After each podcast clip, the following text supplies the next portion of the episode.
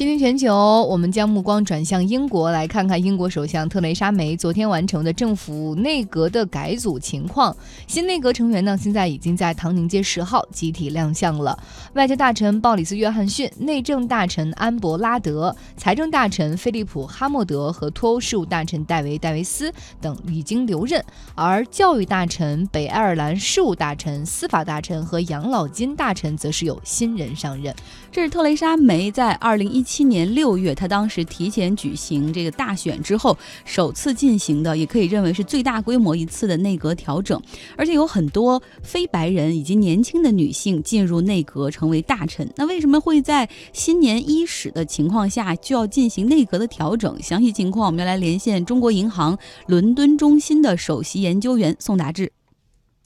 呃，英国首相梅呢选择在这个二零一八年开始呢。呃，改组部分政府内阁呢是有其非常合理的呃内在原因的。呃，我们知道呢，在这个去年十二月份的时候，呃，英国政府内阁有一个重要重要成员，呃，就是他的首席大臣兼内阁办公厅大臣呢格林，呃，因为看片门事件呢呃辞职。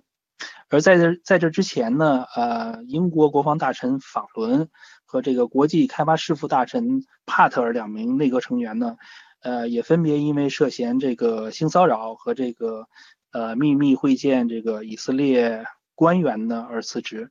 这样呢，英国政府内阁呢有数名这个重要职位空缺。这个去年十二月份的时候，英国首相梅呢啊在忙于与欧盟呢进行这个脱欧谈判，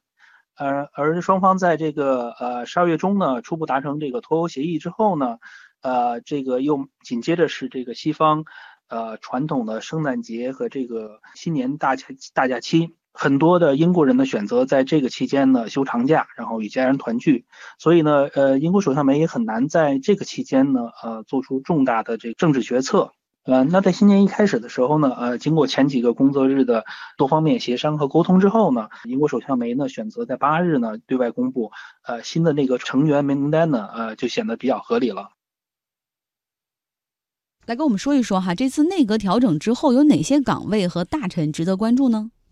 呃，新的内阁成员名单呢，呃，陆续的在这个英国当地时间中午呢开始进行公布。现在看到的这个消息而言呢，原有的这个主要内阁成员呢都基本留任，呃，包括脱欧谈判大臣、这个外交大臣、财政大臣和这个内政大臣这四个主要的内阁成员呢都保持不动。呃，这也表现出来呢，英国首相梅呢。还是希望尽量保持这个这政府内阁的相对稳定性。在新的成员当中呢，我我觉得还是有两个人需要特别关注一下。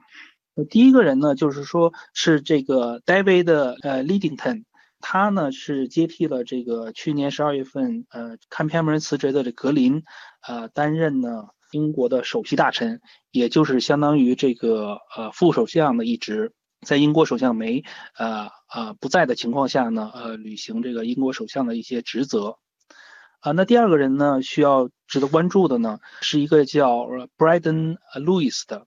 他呢是成为呢这次成为这个呃保守党的主席，但这里呢这个英国的保守党主席呢不是他的党的领袖，而是呢相当于类似这个党的秘书长的一个职务，他的主要职责呢。是筹划呃保守党的竞选方针策略以及整个过程。那其实，在非大选年的时候呢，他的职务呢其实是相对轻松的，也没有什么特别的呃责任。路易斯呢，在这个脱欧问题上呢，最初呢是倾向于呃留欧的。知道了公投的结果之后呢，呃选择接受这一结果呢。从这一点上来看呢。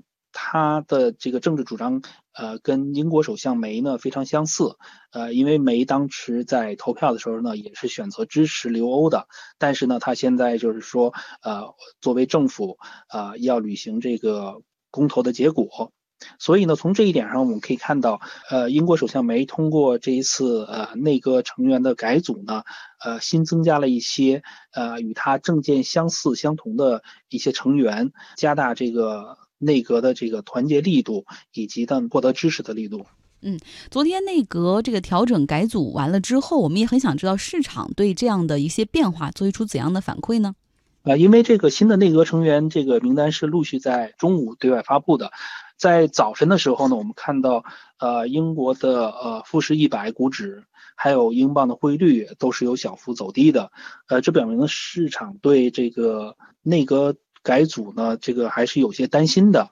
呃，但是随着下午这个呃新的内阁成员名单不断对外公布啊，市场看到了呃主要的几个职能的呃内阁大臣都没有变动，呃，这个新的政府内阁呢还是以呃老的班底为主，那市场的这些风险呢也得到一些释放。我们看到这个以英镑为例呢，呃，基本上到了英国当地时间下午五点钟左右的时候呢，呃，已经反弹到了呃当天开盘价的附近。所以整个来说，市场对此反应还是相当平静的。嗯，非常感谢宋达志给我们带来的介绍。其实市场的波动有的时候就怕一些不确定性，然后这个时候反正会产生剧烈的波动，大家都觉得会有风险。但是当这个名单陆续的公布，发现这个特蕾莎梅的内阁主要成员并没有变，这个时候市场趋于稳定，所以说之前小跌的部分又重新涨了回来。